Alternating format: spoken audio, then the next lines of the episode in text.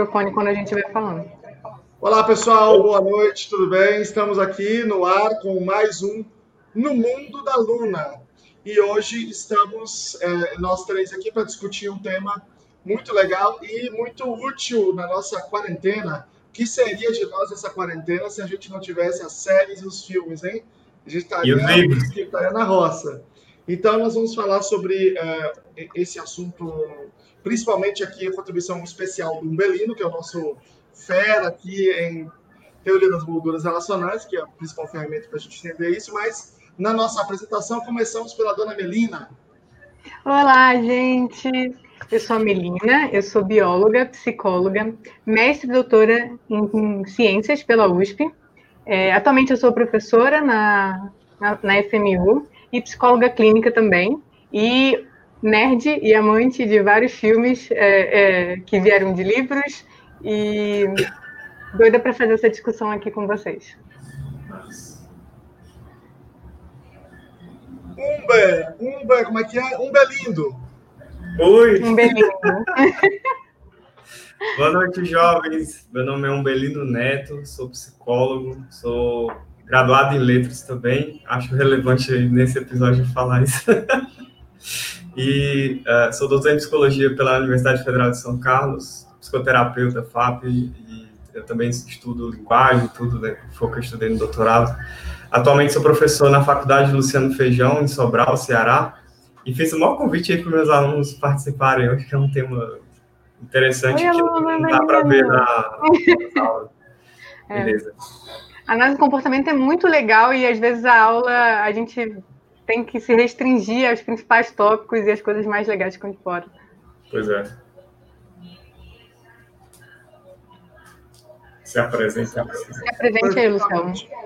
É, meu nome é Luciano Lacerda, sou doutor em Educação pela PUC São Paulo. É, é, fiz a pesquisa do pós-doutorado pela Universidade Federal de São Carlos, Departamento de Psicologia. E é, eu, eu, estudo é, autismo e práticas baseadas em evidências. E o Luciano é o hashtag Luciano Lacerda, né? Que, Não, o Luciano nem precisa de apresentação, né? É, na verdade.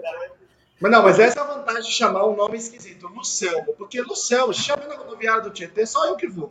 Não tem, não tem dificuldade, entendeu? Essa tem vantagens aí, tem vantagens. Então, tá boa noite, pessoal. Mas, mas aqui é uma, um grupo de nomes meio esquisitos, né? O meu é o mais normal. Isso é, é raro. Eu acho que é. E, e, e, não, é, não é tão normal assim, né? E não é tão normal aqui, sentimos falta, inclusive, da Nathalie, que é o nosso nome mais normal, né? É, exatamente. Ah, a Helena saiu ganhando hoje. Hum. Deixa eu dar uma noite para Taira, Sheila Siqueira, a Fê Barros, Flo Costa, Edna de Fátima, Elka Alves, Silvia Jordano, Virgínia Magalhães, Maíra, Israel, Giovana Pelissares, de Paula, boa noite a todos aqui. É, a Flo Costa diz que sabe bem como é que é isso, né? É, esse fenômeno de, dessa questão da leitura e, da, do, e dos, enfim, da linguagem, da comunicação, é, eu acho, Umbelino, talvez valesse a pena, não sei se isso já está na sua apresentação, falar um pouco de como é que é essa abordagem, como é que a gente encara isso como comportamento, entendeu? É, eu vou emendar antes de você é, responder que assim, eu sou, meu doutorado foi em comportamento verbal, e a gente acha que. Né, o Skinner descreveu lá as, os tipos de comportamento verbal, tem o comportamento textual, mas eu acho que o que a gente vai falar aqui não tem muito a ver com isso, né? Tem, só que a gente vai falar de compreensão, né? Bom, é, foi interessante você lembrar do, do Skinner, o que ele falou sobre o operante textual. O que é o operante textual? O Skinner ele fez uma classificação sobre diferentes formas que nós aprendemos a interagir verbalmente. Uma delas ele chamou de operante textual, que é a forma como nós interagimos com as palavras nos textos. Ou seja, diante de uma palavra escrita, você vocalizar, você pronunciar aquilo que está escrito ali ele chamou isso de operante textual. E em termos técnicos, né, ele descreveu como emitir uma resposta verbal, vocal, sob controle de estímulo é, textual, né, ali escrito, enfim. Que é basicamente Porém, ler, né, em voz alta. É, só que essa isso, Né? Só que essa leitura ela não, ela não necessariamente envolve a compreensão do que está sendo lido. Eu poderia colocar aqui uma palavra na tela e você conseguir pronunciar ela muito bem, tipo um belinho. Mas qual é o significado de um belinho? É. Nossa, você sabe, né? Tem, viu? Tem? É o quê? Claro, meu nome é chique. É, ó, então, a compreensão. O que, que é? Ah, tá. Agora Esse vai ter que falar. Em, em latim é relativo à sombra. É uma raiz que ela tem significado de sombra. E esse lino aí é um. É, o, é um lindo. Não, é um diminutivo em latim. Aí é como se fosse pequena sombra, um, sombrinha, tá ligado? Ah, uma sombrinha. Ai, que bonitinho. Mas eu, que... Aí, observe, a gente consegue pronunciar uma palavra estranha como essa, né, um belino, só que o significado não necessariamente compreender o significado dela. O significado, aqui no caso, a gente já atribui a pessoa a que ela se refere, no caso, este aqui que está falando. Mas quando eu começo a falar ó, em latim, é assim, significa pequena sombra. Tem outras palavras, por exemplo, com a mesma, as mesmas raízes como em inglês, tem a palavra umbrella, que é guarda-chuva. Ah, é as mesmas raízes de umbre e esse ela de lino e ah, e eu aqui fazendo a piada, eu aqui preparando a minha piada do nossa, vou pegar um belino para sair na chuva, sabe? Tipo. Mano, anos de bullying na escola já adianto todos os bullying. Já. Todas as eu piadas já, aqui, né? É, eu já faço o meu bullying e já fico defendido. É, tá ligado. Aí, ó, percebe. Então, assim, pronunciar a palavra aqui, ou seja, ler ela, emitir o operante textual, não necessariamente envolve a compreensão. Então, a compreensão é quando a gente passa a relacionar o, a palavra escrita aos elementos no mundo a que ele se refere. No caso, o nome escrito e ouvido, né? A pessoa, a que ele designa, ou outros elementos também que você pode relacionar. É, né? Até que você está falando, assim, sabe o que eu estava pensando? Que eu, eu sentia muito isso, assim, sabe quando a gente pede para a criança ler em voz alta lá na, na, alfabetização e tal? E eu passo isso muito, nós já passei muito isso na, na igreja, sabe? Quando, quando você tem que ler e você está preocupado com o comportamento de falar para né, decodificar aquilo lá e, e ser ouvido e tarará, Cara, eu lembro que eu lia, cara, eu já li vários textos na igreja e eu não entendi porra nenhuma do que estava escrito ali, porque eu tava só, tipo, nervosaça, querendo falar direitinho aquelas palavras e, e o que estava acontecendo ali, não, não, conseguia. Toda vez que eu tenho que ler em voz alta, inclusive, acontece um pouco isso. Eu fico tão sob controle. Tão sob controle. Agora da é, sobre. É, fico tão sob controle do meu próprio comportamento de falar ali, de ser, de ser bem ouvida, que eu não consigo pensar em nada que, tá, que eu estou lendo. Eu podia estar. Tá, se alguém botar uma tá, folha ali, uma... eu nem leio a Bíblia, leio outra coisa. A gente fica, a gente fica vendo coisas do mundo aí, né? É, notícias, cada dia uma notícia mais estranha, a gente fala, meu Deus, o que, que eu ainda não sei sobre o mundo? Quando você acha que você não sabe tudo, vem a Melina na igreja. Aí você fala, meu Deus, realmente. Nós estamos próximo do apocalipse, a gente sabe. Você não sabe de nada esse passado aqui, ó, não vou nem falar, porque vamos, vamos focar aí nos filmes e livros. É, aliás, a Melina é uma das pessoas mais interessantes que eu conheço na vida. Beijo, Melina. É, então, isso que você estava falando, é, tipo assim, você focar se esforçar tanto em conseguir pronunciar direitinho aquilo que está escrito no texto e nem conseguir entender comportamento, comportamentalmente falando, é, você nota que é, ou seja, o, o, seu comportamento ali ficou totalmente focado na, em emitir esse operante textual, né? Ou seja, realmente responder de forma correspondente a, a cada estímulo textual que está escrito. E a, os outros comportamentos que a gente faz quando está lendo, que comportamentos? Os que envolvem a compreensão, que são os de relacionar aqueles estímulos verbais aos elementos a que eles é, designam. Ou seja, aí entra o processo de compreensão, que é esse comportamento que a gente faz, como a gente diz na análise do comportamento, de maneira privada, ou seja, ou seja, aqui é, raciocinando, né? São comportamentos é o comportamento de relacionar, relacionar estímulos e aí relacionar as palavras escritas aos outros elementos, aos outros estímulos que a gente aprende que é o significado dessas palavras. E aí, quando a, inclusive, inclusive um, um dos dados que existe em pesquisa sobre leitura, habilidade de leitura, é que quanto maior a fluência da leitura, está é, correlacionado a uma maior compreensão. Por quê? Com, com o leitor fluente, ou seja, ele que é a leitura, leitura fluente, é emitir esse operante textual já em, em, boa, em uma boa velocidade. Né? Seja, a, e aí a, é quando o indivíduo ele começa a ler as palavras não assim por cada sílaba, mas já as palavras inteiras e, a, e com a maior fluência já sintagmas e uma maior fluência já às vezes até a sentença como um todo. E aí ele já está respondendo aos estímulos verbais ali escritos a partir de unidades maiores. E aí, o, digamos assim, a atenção e o controle de estímulos, é, ou seja, o, o, comportamento do indivíduo, ele fica voltado para essas outras respostas, respostas relacionais. A leitura é dinâmica a, é, é meio isso?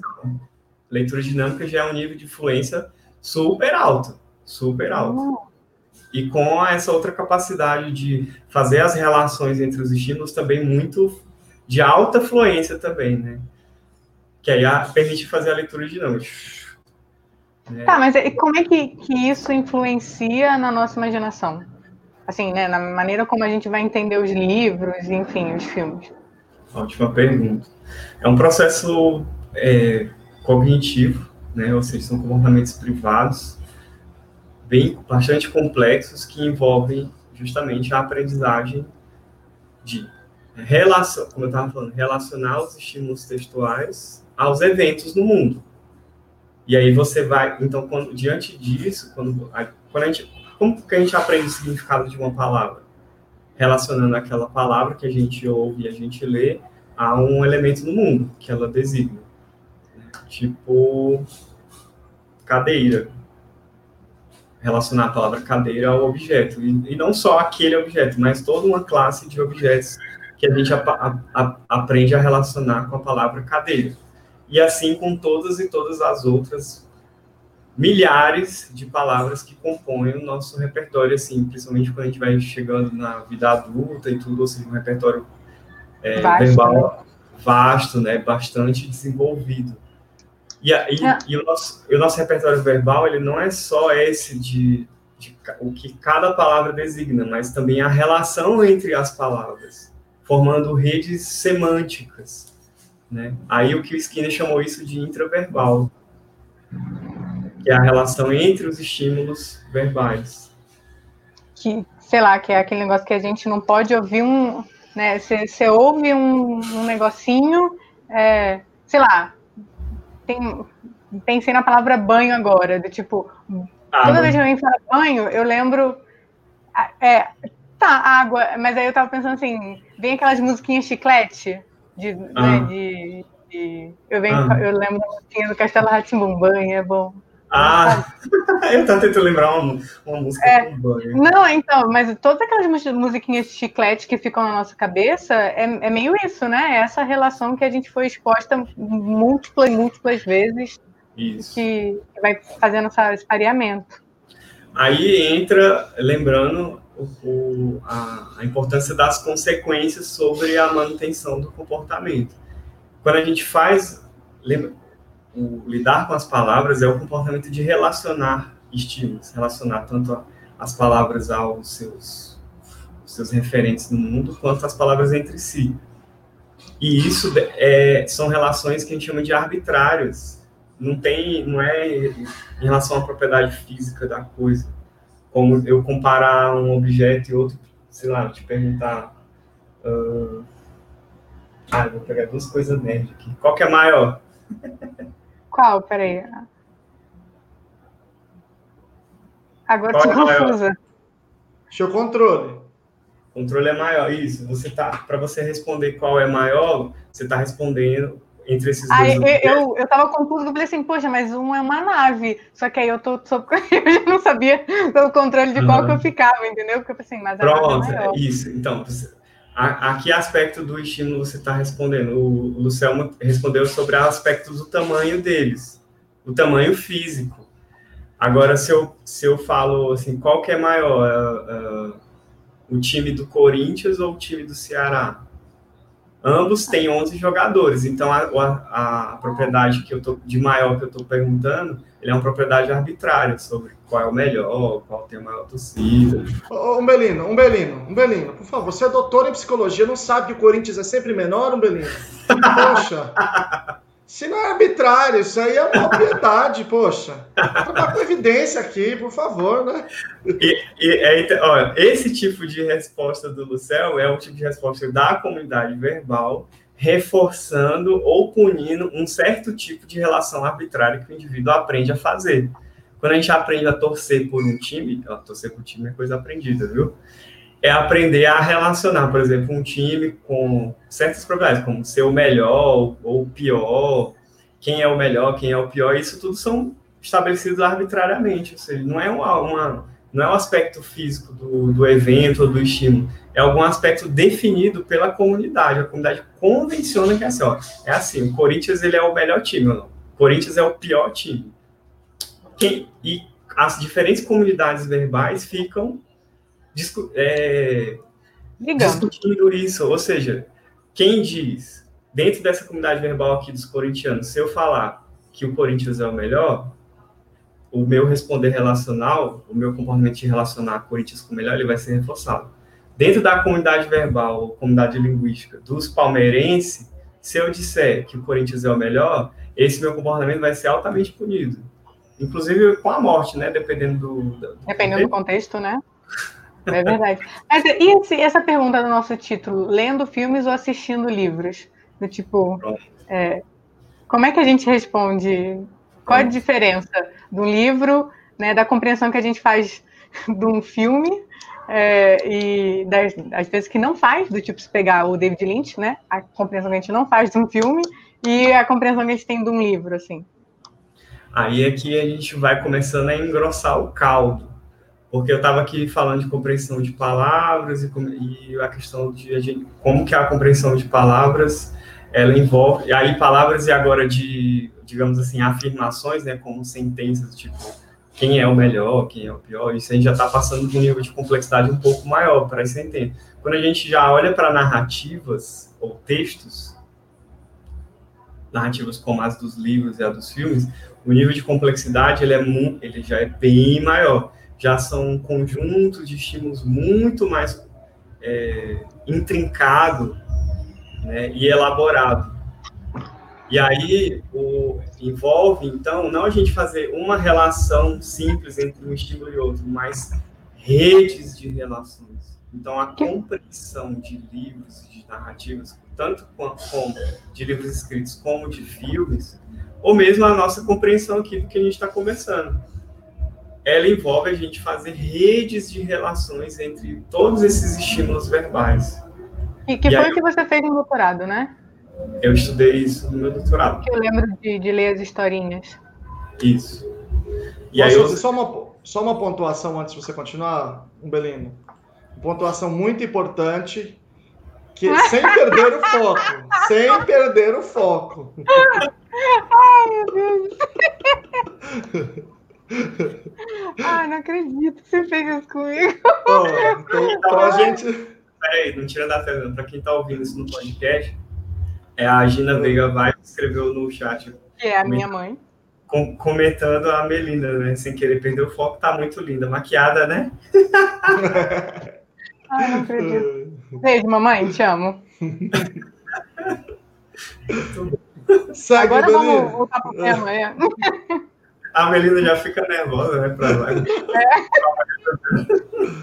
Agora tá vendo ficando vermelha? Não, não tá, não, porque. Não, tô... Tá, então é, a nossa compreensão ela envolve fazer essas redes de relações.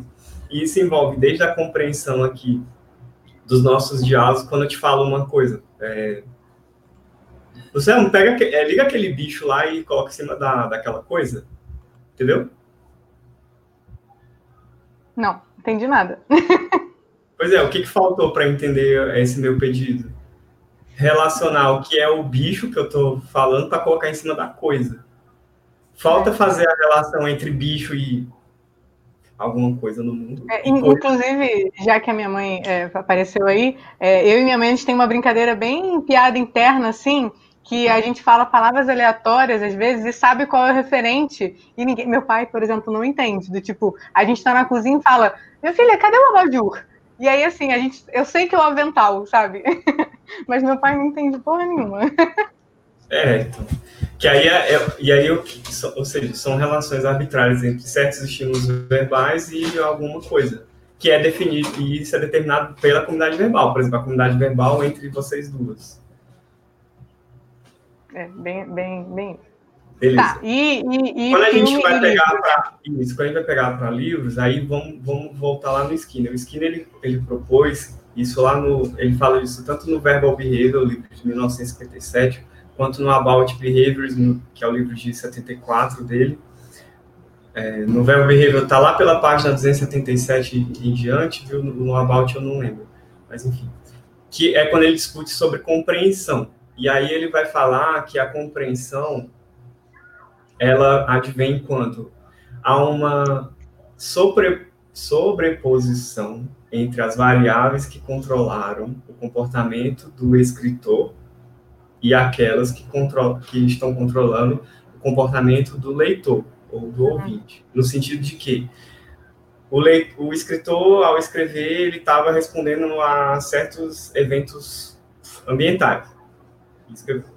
E aí aquilo compõe a compreensão dele. A do leitor, o leitor ele compreenderia quando ele é, também estivesse respondendo a eventos semelhantes.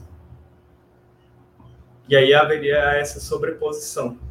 Só que isso é, é muito relativo, porque se você, quando a gente vai ler obras antigas ou obras de autores de contextos históricos ou culturais muito diversos, é, não tem como a gente afirmar que há essa sobreposição. Então, Nossa, é... tem um trecho de um português, é, de, de um desses livros, acho que era José de Alencar, que é que eu li ainda no português bem arcaico, assim. José de é. Alencar é escritor brasileiro do século XIX. É, e ele, tipo, eu lembro da cena, não lembro mais da história, mas é um erro assim tão, um erro é, de compreensão tão tosco, é, que tava tocando a porta na, na, cena lá, tocaram a campainha e tava escrito assim, é, no afã de vê-la, abriu a porta. E aí, na minha cabeça, e eu lembro de perguntar para minha mãe, já que você botou minha mãe, vou trazer, ficar trazendo ela para cá. Eu, eu falei assim, mamãe, que parte da casa é o afã? Uhum. Que eu pensei assim, essas casas antigas é grande, né? Não sei. E aí, para quem não sabe, assim como eu não sabia, tipo, no afã, assim, na ansiedade de vê-la ou de vê-lo, é, a pessoa abriu a porta. E caraca, eu não fazia ideia do que, que era fã. Eu tava imaginando tipo um rolzinho. Que antigamente chamava fã. Isso. Isso é interessante. Esse exemplo é interessante, porque ele coloca assim que aí as relações que você fez entre aquilo que você leu e os eventos, os estímulos verbais, no caso do seu próprio repertório verbal, não estava levando a uma a relações que a gente chama de coerentes. Não fazia muito sentido. E esse fazer fazer mais sentido ou menos sentido é uma propriedade que na teoria das molduras relacionais a gente chama da propriedade de coerência. E a coerência ela é definida pelas práticas de reforço da comunidade verbal. Depende do quanto que a comunidade verbal é, reforça aquele tipo de relação. E aí o que eu, o que eu tava falando, assim, quando a, essa questão de ler um texto antigo, então a compreensão, ela não vai ser definida pelo, tipo assim, é, se eu ler José de Alencar, se eu ler Machado de Assis, se eu ler Aristófanes, Platão, que são de tempos e culturas muito diversas, eu não, eu não os compreenderia? Eu, não, alguma compreensão a gente pode ter. E ela é determinada por quem? Pela nossa comunidade verbal do que eu vou ler e vou emitir algumas respostas verbais. Ah, eu entendi isso, eu entendi que ele está falando isso, isso e aquilo. Ou seja, eu estou emitindo derivando ah, tá. Até uma aula de filosofia, por exemplo, é para você refinar esse controle de estímulos, então, para você ficar, é, tipo, alguém que já estudou, enfim, blá blá blá, é, e te direcionando para você ficar sob controle dos mesmos aspectos que aquele autor, né? Discutir um texto, por exemplo, estudar o isso. Que o outro leitor também teve. Ah, porque tá. o, autor, o autor. O autor morreu, né? Morreu e foi tá lá em outro outro mundo, outro tempo histórico, outra cultura. Então, quem que determina Agora, isso? É, é, a comunidade é verbal. A comunidade... É o professor. Aí a gente senta aqui em roda, vamos discutir esse texto difícil. Ah, o que, que você entendeu? Eu entendi isso. Eu entendi. Quando eu falo, eu entendi isso, isso e aquilo. Ou seja, eu estou derivando, dando minhas, fazendo as minhas respostas relacionais. É o que eu, é o que eu entendi. Aí eu falo, eu derivei respostas que, que têm um grau de arbitrariedade. E você, aí, aí, você entendeu aquilo, aquilo outro. Aí vem o professor e fala, ah, a compreensão é essa, essa aqui.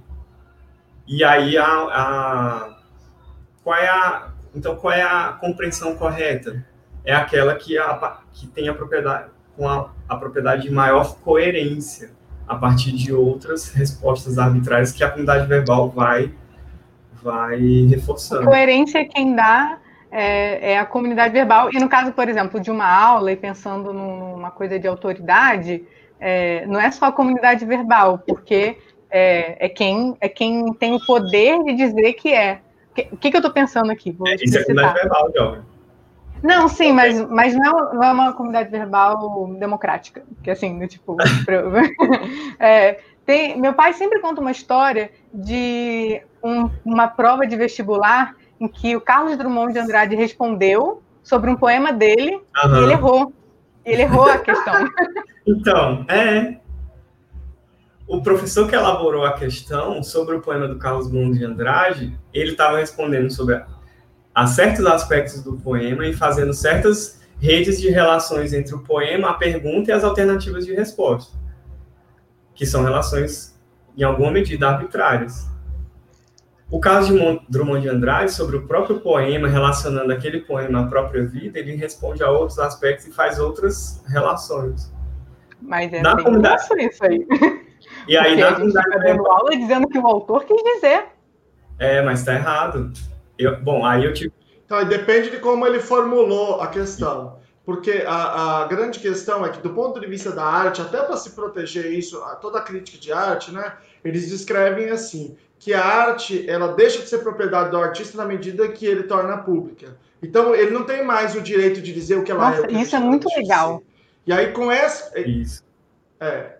E aí com esse e aí é, é essa linha discursiva que a comunidade verbal acorda, que é quando outras outras fontes de controle podem dizer qual é o mais coerente ou menos coerente. Agora o que eu acho mais interessante, Umbelino, para nessa discussão que a gente está fazendo aqui é o seguinte: eu leio um texto e à medida que eu vou lendo, eu vai passando uma imagem, eu vou formando uma imagem, eu vou pensando numa imagem. Por quê? Porque eu vou evocando aqueles estímulos visuais que na minha história da minha história de interação com o mundo eu fui construindo, fui aprendendo, e outras derivadas delas, né? Porque eu vou imaginando também. Eu acho que isso é um elemento bem interessante. Só que, então, o livro, eu leio a mesma página, você, nós três aqui lemos, e nós temos, formamos três imagens diferentes, porque tem a ver com as nossas vidas. E aí vem o filme. E o filme diz: não, não, não, essa imagem aqui é. E é imagem do desse... diretor, né? É a imagem do diretor, exato. E a imagem do diretor é a imagem do, da produção, porque tem um limite, tem uma grana, é, tem, um, é, é. tem uma coisa, né? E aí ela mais ou menos dá o, o, o, que é canônico, digamos assim, né? Passa a ser canônico. E uma experiência que eu tive muito ruim é assistir o filme e depois ler o livro. Porque você não consegue mais imaginar, é muito louco. Você, você só fica imaginando aquela porcaria daqueles atores daquele, daquele filme. Você é. não tem mais, você não consegue mais produzir a relação com a sua história. Então fica extremamente desapontador, pelo menos na minha experiência. Não, é que agora você incluiu, não é que com a sua história, né? É que agora o filme faz parte da sua história. É, não, mas aí fica só sob controle dele, não consigo fazer, é, botar, fazer essa coisa mais ampla, é, é né? aquele negócio, né? O visto não pode ser desvisto, é uma merda. É, é.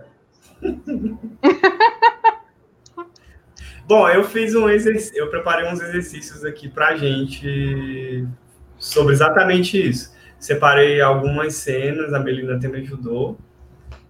de texto escrito, a gente lê juntos, aí o pessoal também poder comentar o que, que imaginou, e depois a gente vê a cena do filme. E aí a gente compara o que a gente imaginou, a gente né, lê, imagina. e depois com o que viu lá do, da cena do filme, pode ser? Pode, só que a gente não vai conseguir ouvir é, o som. Hum. Ah, não? Não. Para ouvir o som, eu teria que pegar o vídeo mesmo para fazer o upload no, aqui direto no sistema. Uma opção é eu passar o, o link do, do YouTube e o pessoal. Uh, vai. Hum, não, não sei, não, acho que dá para dá pra ver a cena e, e a gente é, discutir. O som, é, porque a gente som. vai ter lido antes. É. é. Acho que essa é a questão da imagem, tá? Não, é, não vai ser a mesma coisa. Não vai ser a mesma experiência. É. Porque os estímulos, os estímulos, verbais ali da cena fazem, fazem parte. Mas, por exemplo, é, é, algumas cenas é, tem a descrição, eu acho que dá, né? Dá, acho que dá. Passa aí, manda bala então. Tá, é, compartilhar aqui o slide. Como é que faz? Peraí, já tá aí. Pronto. Então, o,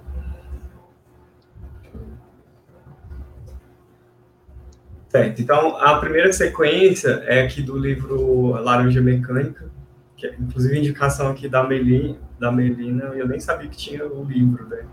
E o autor é o Anthony Burgess. Certo? É uma cena específica, tá, gente? Ó, vamos ler juntos aqui. A gente lê alto? É, eu, eu posso ler. Lê alta. Eu posso ler. Quando saímos do Duque de Nova York, videamos. Ah, esse livro é cheio de neologismos, tá? É, é tenso. Quando saímos. O também. Quando saímos do Duque de Nova York, videamos pela janela comprida e iluminada do bar principal um velho e borbulhante pianista ou bêbado, uivando as canções indecentes de seus pais e um blurp-blurp no meio, como se uma orquestra velha de merda estivesse tocando nas suas tripas podres e fedidas. Se tem uma vesca que eu não tolero, é essa. Nunca consegui su suportar ver o mood todo sujo, rolando, arrotando e bêbado. Seja lá qual for a sua idade, mas principalmente quando é realmente estar como aquele ali era. Continua. Ele estava meio que achatado na parede e suas plates eram uma desgraça todas vincadas, amassadas e cobertas de lama, cal, sujeira e essas coisas. Então nós pegamos ele e o cobrimos com uns velos e uns tall chocks, horror show. Mas ele ainda continuou cantando. A canção era assim: E eu voltarei para minha querida, minha querida, quando você, minha querida, tiver partido. Mas quando o tosco socou ele algumas vezes naquela sua rote suja, de bêbado, ele parou de cantar e começou a cricar. Isso, me matem, seus covardes miseráveis, eu não quero viver mesmo, não no mundo fedido como esse. Então eu falei para o tosco parar um pouco, porque às vezes me interessava suchar o que alguns desses decrépitos stars tinham para dizer sobre a vida e o mundo. Eu perguntei, ah é? E o que há de fedido nele? Ele gritou. É um mundo fedido porque ele deixa os jovens baterem nos velhos como vocês fizeram. E não existe mais lei nem ordem. Ele estava cricando alto e acenando com as rucas e fazendo um verdadeiro horror show com as eslovos. Só o blurp-blurp bizarro saindo de suas quísticas, como se alguma coisa estivesse orbitando ali dentro ou como se fosse um mood muito mal educado interrompendo algo como um chão. E o vecchio ficou meio que ameaçando com os punhos, gritando: Este mundo não é mais para nenhum velho, e isso quer dizer que não tenho o menor medo de vocês, moleques, porque estou bêbado demais para sentir dor se vocês me baterem. E se me matarem, ficarei, ficarei feliz em morrer. Final aqui da cena. Nós esmecamos e depois sorrimos mas não dissemos nada. E então ele disse: Mas que tipo de mundo é esse? Homens na lua e homens girando ao redor da terra como mariposas numa lâmpada. Ninguém presta mais atenção às leis e à ordem terrenas. Então, podem fazer o pior que puderem, seus arruaceiros miseráveis covardes. Então ele nos deu um pouco de música labial. Exatamente como havíamos feito com aqueles jovens miliquinhas. E recomeçou a cantar. Ah, querida, querida terra, por ti eu lutei e trouxe paz e vitória para ti. Então nós arrebentamos ele bonitinho, sorrindo com nossos liços de orelha a orelha, mas ele não parava de cantar. O bom dessa cena é que ela vai ter legenda, então o som vai ficar Sim. meio supérfluo. Então eu vou, agora eu vou encerrar esse compartilhamento aqui, abrir o compartilhamento da cena no.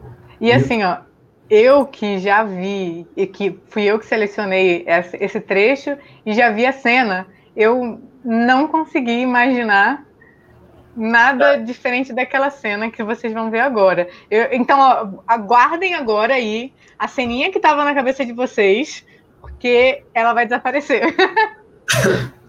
é, inclusive, eu vou fazer só uma pausazinha. É, ó, lembra que o trecho que a, gente, que a gente leu juntos e lembra agora as imagens que você foi visualizando ao, ao ler o trecho, tá? que agora eu vou passar o, a cena do filme. E aí, Vai é, Luciano. Foca foi, nessa. Aí foi a mesma coisa eu, que aconteceu comigo também. Eu lendo aqui o trecho, eu só estava lembrando da, da cena que eu, que eu, vou passar agora. Então, vou compartilhar aqui. O Luciano, o Luciano é o nosso grupo controle, porque ele não viu a cena. É. Ah, guia do Chrome.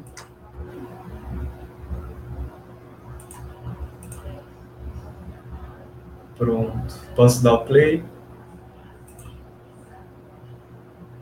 Dá o play.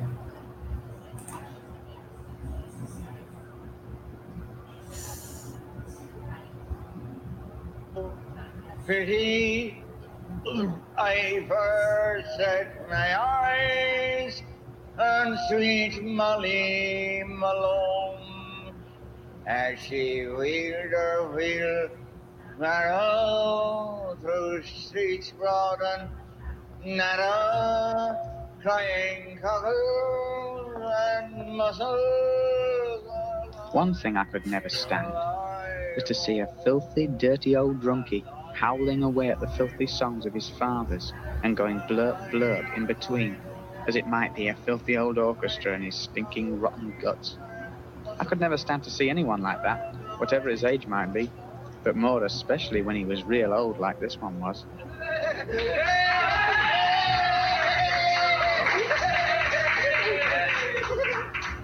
Can you spare some cutter, me brothers? Go on, do me in, you bastard cowards. We don't want to live anyway. Not in a stinking water like this. Oh? And what's so stinking about it? It's a stinking world because there's no law and order anymore. it's a stinking world because it lets the young get onto the old. You God. Oh, it's no order for an old man any longer. What about order is it at all? Men on that moon and men spinning around the earth. And there's not no attention paid to earthly law and order no more. Oh, oh dear land, I fought for thee.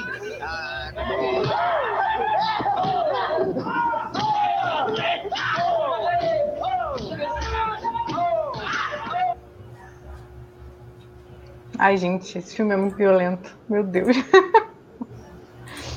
Pronto. E. E aí, e aí? Luciano, Luciano que, que tinha. que é o nosso grupo controle, fala aí. Ah, eu tinha assistido há muitos anos o filme, né? Então já havia uma, um certo controle em relação a isso. Eu conhecia é, o protagonista, mas não lembrava especificamente. Eu lembrava que tinha uma cena assim, mas não lembrava exatamente como que era. É, eu, eu acho, em primeiro lugar, que o Kubrick ele, ele foi o, bastante. se aproximou bastante da descrição. Mas mesmo assim, tem muitas coisas ali que você não. Quer dizer, eu não imaginaria, mas eu já, já conhecia a estética, então já imaginei, cara, vestido de branco, aquele chapéu, aquela maquiagem, aquela. Então, com, com algum controle que eu já tinha do próprio filme, mas é, é, é o lugar, tu, todas essas coisas, ela, elas foram muito diferentes do que eu tinha imaginado agora há pouco. Pode crer. E tem uma coisa, é a diferença das linguagens, a linguagem literária e a linguagem audiovisual. Que a, na linguagem literária tem uma limitação física muito clara de que o texto escrito, ele, ele as palavras no papel, elas, pelo menos em português, elas seguem de cima para baixo, da esquerda para a direita, certo? E aí tem uhum. coisas que precisam ser, que são ditas dentro dessa, dessa ordem, que quando você lê o parágrafo como um todo, é que você meio que junta né, tudo aquilo que foi dito para montar a cena, ou seja, para visualizar a cena. Que aí precisa ser dito uma coisa depois, no texto escrito é dito uma coisa depois da outra, mas que elas todas, você juntando, ou seja, você fazendo a, as relações entre as sentenças de um parágrafo, você visualiza toda a, a composição da cena. Na linguagem audiovisual, é tudo dá para colocar quase tudo ao mesmo tempo, ou seja, os personagens ao redor do velho, as falas, né, o, o velho cantando ao mesmo tempo que estava sendo espancado. Então isso na cena audiovisual já aparece tudo ao mesmo tempo. E inclusive um dos uma das nossas habilidades de, le, de leitores competentes é justamente fazer esse movimento de ler e compor, tipo, ou seja, compor toda a cena, né? E aí é toda uma série de respostas relacionais arbitrariamente aplicáveis, como a gente diz tecnicamente, derivadas, ou seja, derivar todas essas relações para fazer toda uma compreensão da cena, relacionando todas as sentenças entre si para entender uma cena. E é um processo cognitivo muito complexo, né? E agora, Nossa, quando, a gente quando a gente vê o filme, qual é o viés? Parece que fica mais fácil, porque aí já você relaciona não uma a partir do seu próprio repertório verbal, das suas próprias vivências, de mais da cena do filme com o que você leu. E aí eu vi, eu, eu, eu, lembro de aluno meu comentando assim que para ele foi mais fácil para entender um livro depois que assistiu o, o filme. Por que, que foi mais fácil? Porque ele já não estava derivando relações entre os estímulos verbais do texto com a próprios estímulos do seu próprio reper, repertório verbal, mas com aquilo do que ele viu do filme, que passa a compor o seu repertório, e o que estava lendo. Aí fica mais fácil. É, é, tem uma derivação menor. Né? É, a derivação é outra propriedade do, do repertório verbal. É, derivar é ficar viajando, né? imaginando, assim, fazendo todas as relações. Isso, fazer relações novas. Derivar é isso. Derivar no sentido de fazer relações novas. Derivar no sentido de, a partir de algumas que você aprendeu, você deriva outras novas. E eu tava. É, e eu, a mesma coisa com HQ, né? Quem lê HQ, né? quando você tá lendo, por exemplo, esse aqui, ó. Tá aqui no meu. Do Quarteto Fantástico ele tá quando ele, ele põe uma história tem, e já tem a imagem então Isso. ele já está dizendo então você não deriva uma série de coisas mas essa, essa imagem é estática então você tem coisas para derivar relacionadas é. à fluidez do processo mas a HQ é ótima para construir repertório também Sim. porque aí ela já facilita esse processo quando principalmente para crianças e os jovens que estão aprendendo a ler a começar a relacionar as palavras com imagens ou cenas correspondentes. É para compor repertório é ótimo. Para depois passar para os livros sem figuras, eu, eu lembro quando eu era criança, era, sempre eu queria livros com, com, com figura. Com e tudo, porque era mais fácil, eu conseguia entender o que essa, essa compreensão é justamente de visualizar uma cena. Agora, se eu não tenho ainda vivência entre a linguagem e, e coisas vividas, consigo, a criança, eu, eu, o leitor, não consegue fazer essas relações. Ou seja, não consegue imaginar a cena. Aí os quadrinhos, eles vão ter essa, essa contribuição, né?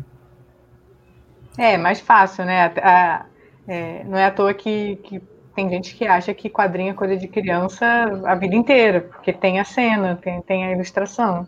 É. Não, vai ler quadrinhos adultos, né? É, vai, eu, eu não estou dizendo que é coisa de criança, mas as pessoas fizeram essa relação, né? As pessoas que não são leitoras de quadrinho, justamente por, por isso, né? De, de da criança usar o visual para eu entendi a direta, Melina. Eu entendi a direta. Fica tranquilo. Você, quer, você quer ver meus quadrinhos aqui? Deus, os meus estão guardados. Né? É, os meus estão aqui em cima. Não, e a gente falando de quadrinho, é, e isso da que o quadrinho, né, que você falou da obra de arte abrir a interpretação, e daí eu acho que né, o quadrinho também abre mais, acho que o quadrinho abre um pouquinho mais que o filme, especialmente dependendo do filme, é, é, que eu vejo muito isso nos meus quadrinhos. Assim, tem gente que fica feliz. Meu quadrinho geralmente tem uma ambivalência entre tristeza, né? Graça e desgraça. Tem gente que fica mais feliz e tem gente que fica, acha mais engraçado, né? E tem gente que fica mais triste. Tipo, os comentários é uma alterna, é, é, alterna emoji é, sorrindo e emoji chorando. Assim, é quase sempre isso. O que é uma riqueza da, da sua obra. O Humberto Eco ele fala que a, a obra literária, de, né, a, de, digamos assim, de qualidade, ele chama de obra aberta, no sentido de que você pode fazer interpretações várias. Quanto mais interpretações, ou seja, compreensões, ou seja, mais relações arbitrárias você consegue fazer entre aquilo que você lê e, outro, e aquilo que você entende, que você relaciona com as suas experiências, quanto mais uma obra permite isso, mais rica ela é. Por isso que os grandes clássicos da literatura, você consegue ler ele em diferentes momentos da sua vida e, e ter diferentes compreensões, porque é, permite essas, essas múltiplas relações a partir que essas relações vêm da onde? Do, das coisas que você foi vivendo. É, tipo Gente, olha, eu vou, eu vou né? falar. Eu reli recentemente um livro do Aloysio Azevedo, é, O Curtiço, e eu fiquei assim. Nossa, é muito legal. É muito, cara, é muito. Eu lembrava que era bom, mas é genial, cara. Uhum, é, Nossa, quando eu reli o Machado, eu falei, não, isso aqui não estava escrito aqui, não é, é possível, gente. É. Cada frase eu falo, como que esse cara escreveu isso? Como que da onde. É. Cara, genial, é um negócio assim que eu falo, meu Deus, meu. Não, e, e, esses caras são leu, muito. Leu Memórias Póstumas e Brás Cubas hoje, eu vendo assim, mano, o cara é um playboyzão da E a gente, tipo, quando eu era adolescente, lia, não percebia isso. O cara muito mimadão, aquele. O cara mimadão, playboyzão e tal. Tipo. Eu, eu lembro isso é, recentemente, assim, esse, esse ano. Eu li, o Pequeno, eu li O Pequeno Príncipe quando eu era criança e eu não entendi o chapéu, porque eu via o elefante do tipo, bem, bem criança, eu li bem criança mesmo. E Achei, achei bobo, achei assim, gente, por que que, é, por que que se emociona tanto as pessoas chorando com o Pequeno Príncipe? Eu li criança, achei a história sem graça, não entendi porra nenhuma de raposo, caralho. Cara, eu li chorando esse ano.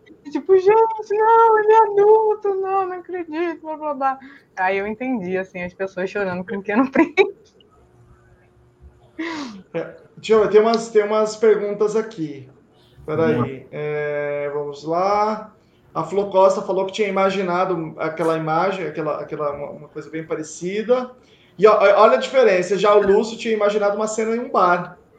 É. Né? É, porque é... No, no, início, né, acho que no início da parte escrita, ele ficou sob controle do pela janela do bar, blá blá blá, e aí eles Isso, estão saindo. É. É, e dá para imaginar mesmo.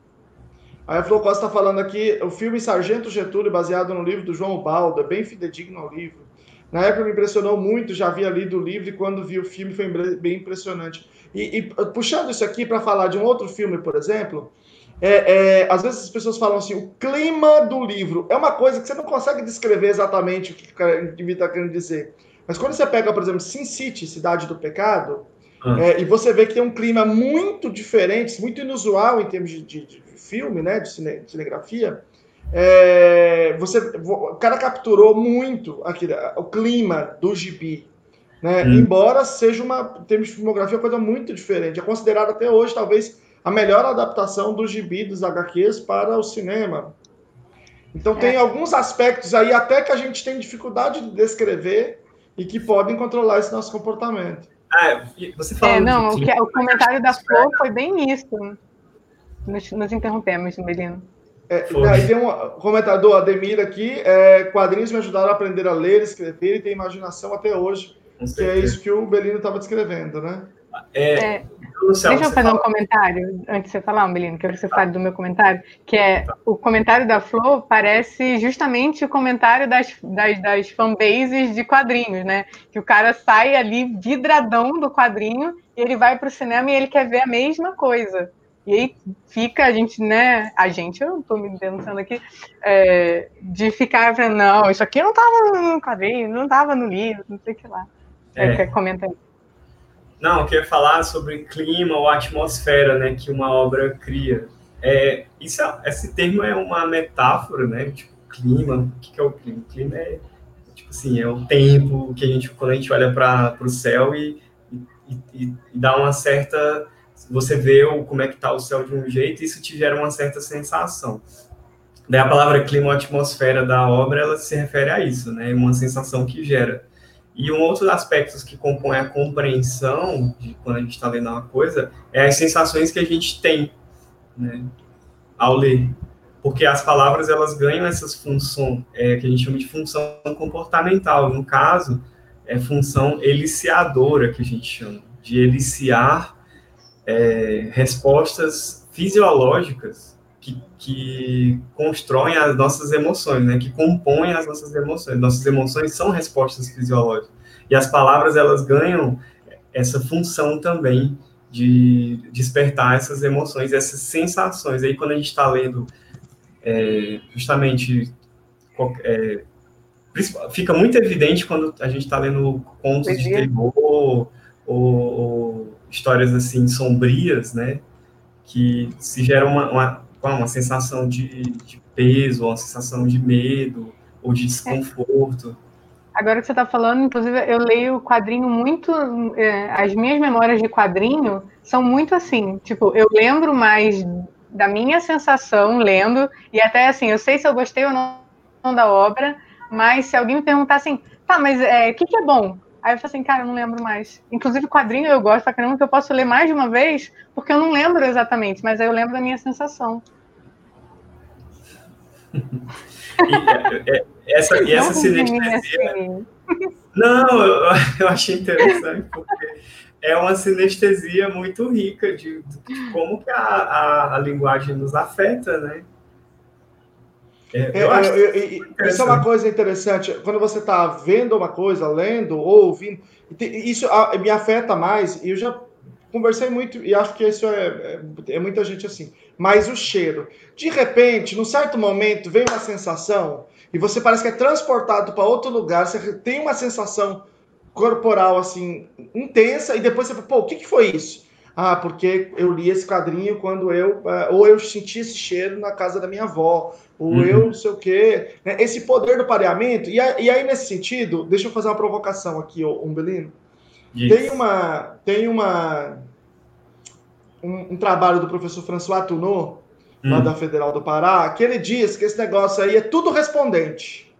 Que o paradigma respondente responde todas essas coisas. Eu queria saber, você já leu isso? O que, que você acha? Você já é, viu um pouco? Eu, não, eu não, eu não estudei ainda essas proposições do professor Tonô.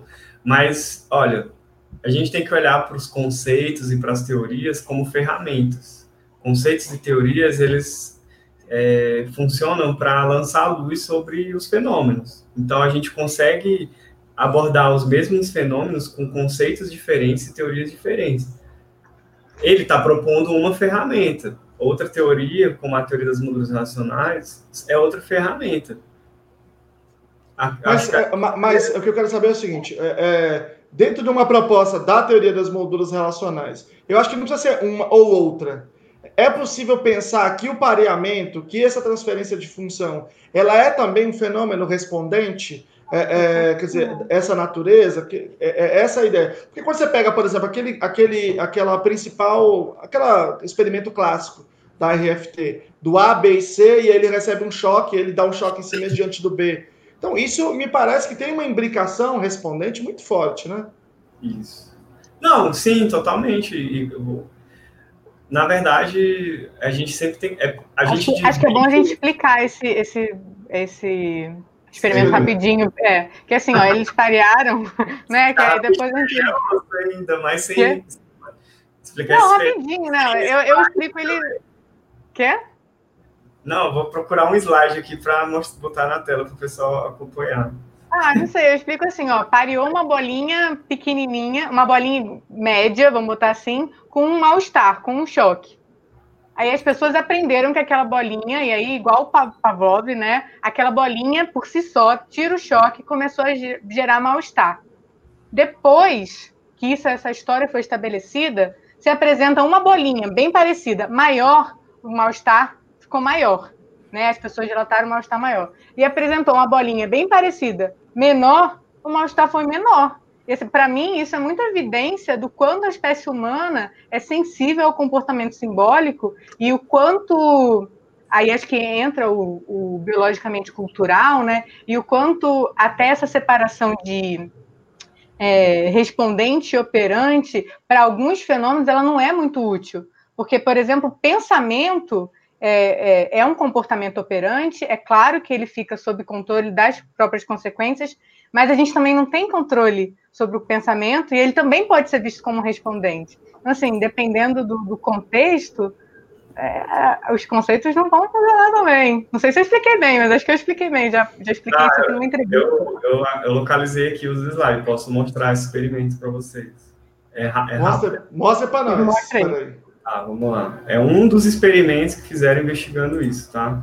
Um deles aqui não, é o... Deixa eu só falar uma coisa, Umberino. Isso aí Sim. não foi feito, porque tem muita gente que é ligada ao autismo. Não foi feito dando choque em pessoa com autismo. Não. pessoas com desenvolvimento típico. Quem dava o choque nelas era elas mesmas, ela mesma que dava o choque. É. Não, tem, não tem nenhum experimento desumano aqui, não. É, pelo amor de Deus. É, negócio bem suave, que é um mal-estar. É, é, um, é um cho cosquinha. É é choquinho, tipo assim, aprovado em pesquisa. A pesquisa foi feita em 2007, meu povo.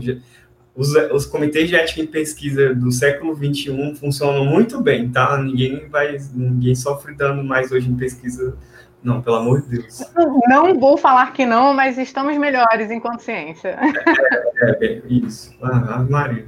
Tá, um desses experimentos que a gente está falando.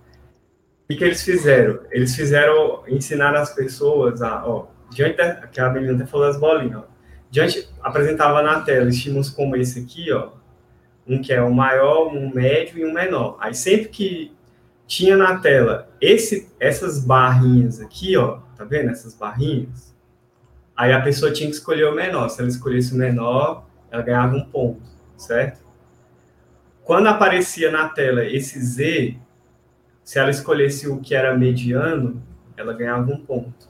E sempre que aparecia como se fosse esse L de cabeça para baixo, se ela escolhesse o maior, ela ganhava um ponto. O que a pessoa está aprendendo? Ela está aprendendo a relacionar esses estímulos que são totalmente arbitrários, né? Uma barra com uma coisa que é menor, esse Z com uma coisa que é mediana e esse L de cabeça para baixo com uma coisa que é maior. O que o indivíduo aprendeu, então, a que o significado, como a gente diz assim, né? O significado está onde? O significado está onde? Em relacionar esses estímulos, relacionar isso aqui com menor, isso aqui com mediano, isso aqui com maior. E aí ela aprendeu que este, essas barrinhas aqui é menor do que esse Z e esse Z aqui é menor do que esse L aqui. E outra coisa que a pessoa acaba aprendendo por derivação, que a gente chama de implicação mútua que esse, esse tipo esse L de cabeça para baixo é maior do que esse aqui, e esse Z aqui é maior do que esse aqui outro, certo?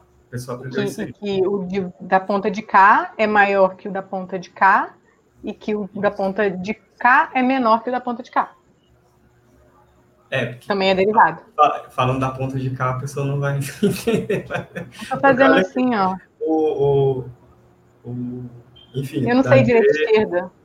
Ah, então, o que é como se fosse um L de cabeça para baixo é o maior, o que parece um Z é o mediano, e que são três barras horizontais é, é significa menor, certo? A pessoa aprende, os participantes da pesquisa aprenderam isso, beleza.